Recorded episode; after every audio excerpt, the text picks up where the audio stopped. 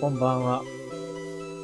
経済総合分析手法の木下博之です。本日は、境地と題して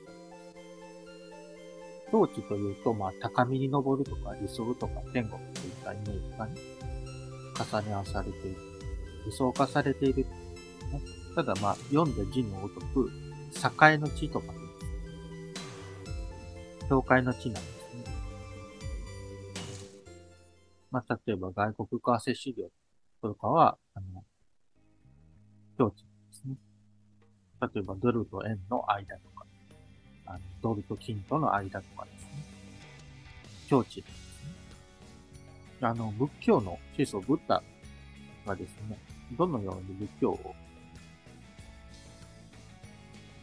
立てていったかと言いますと、いろんな、まあ、やっぱり経験ですよね。あの、王侯貴族。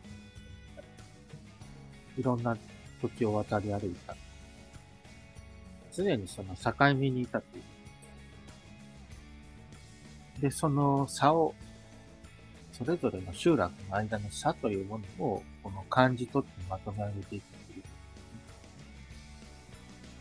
そういった流れを持っているのは、まあ、キリスト教もイスラム教もそうですね。で、そういった、まあ、境地に立っているものっていうものが、まあ、いろんな人間を俯瞰できるというところになっていま。あ、一つの世界観の中では、解決しないということですね。まあ、例えば修理など、修理あるいは医学などね。そういったものは、まあ、一定のスキルがあれば、まあ、できます、それのことに関してはできますよね。まあ、専門に関して。ただまあ、人の生き方としては、そうやってまあ、全員人類を貫くものを高めていきたいなっていうのが宗教なんですけれども、まあ、それはまあ、境地なんだなつまり、境に、目にあるものなんです。で、私がまあ、ある素晴らしい学校に入学した時ですね、そこはまあ、天国の場所だったんです。物事がまあ、整然に並んと並んでいて、それでまあ、美しく見える。目標が明確で整然として、それに向かってみんながね、一途に頑張ることができる。明瞭はずらつ無邪なことだったんですけれども、そこがね、天国だとすると、私の心の中が地獄のように感じたんですね。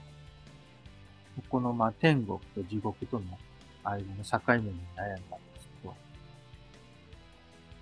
ただそこをだから上から俯瞰できるようになると、まあどっちもどっちだなと感じるようになりますね。天国も地獄もどっちもどっち。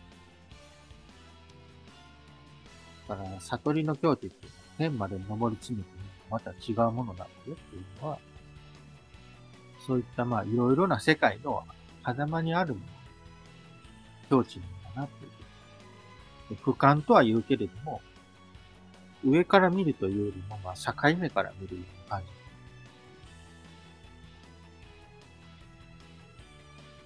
だからまあ多層性ですよね。だから、一つ一つが絶対の世界のように感じられていたけど、それは一定層の人が集っているだけだなと、俯瞰をしたらわかる。で、まあ、悟りというのも、まあ、理想というよりも、差を取るという感じですね。いろんな集落の間の差を取って、で、その境目から見る。それをまあ、俯瞰というのかなというだからまあ、悟りの境地というのは、まあ、悟りとはまあ、境地であるというような感じそれがまあ、腑に落ちますね。まあ、私自身一体何をやっておったのか。全く理想にもたどり着いてはいないだろうか。それはですね、まあ理想っていうのは地獄から天国へ向かう道のりですね。それを大切なことでありますね。雑然としたものをこう整然としたものにしているということは、一つの価値観に沿って行動してるというんですね。とてもよろしいことかと思います。ただ、その、悟りというのは、その、差を取ることです。いろんな集落に、いろんな世界の間の差を取って、その差から、境地に至ることです、ね。そうですね。だから、今までまあ自分の心の中が地獄のようなですね。まあ特に天国のような場所に、本当に雑然としていたなと思うんですね。それもまあ、こう、今、今の目線で完璧に捉えると、まあ、どっちもどっちだなと思えるようになりました。これがまあ、悟りの境地なのかなと思います。ありがとうございます。また来週もお会いしましょ。う。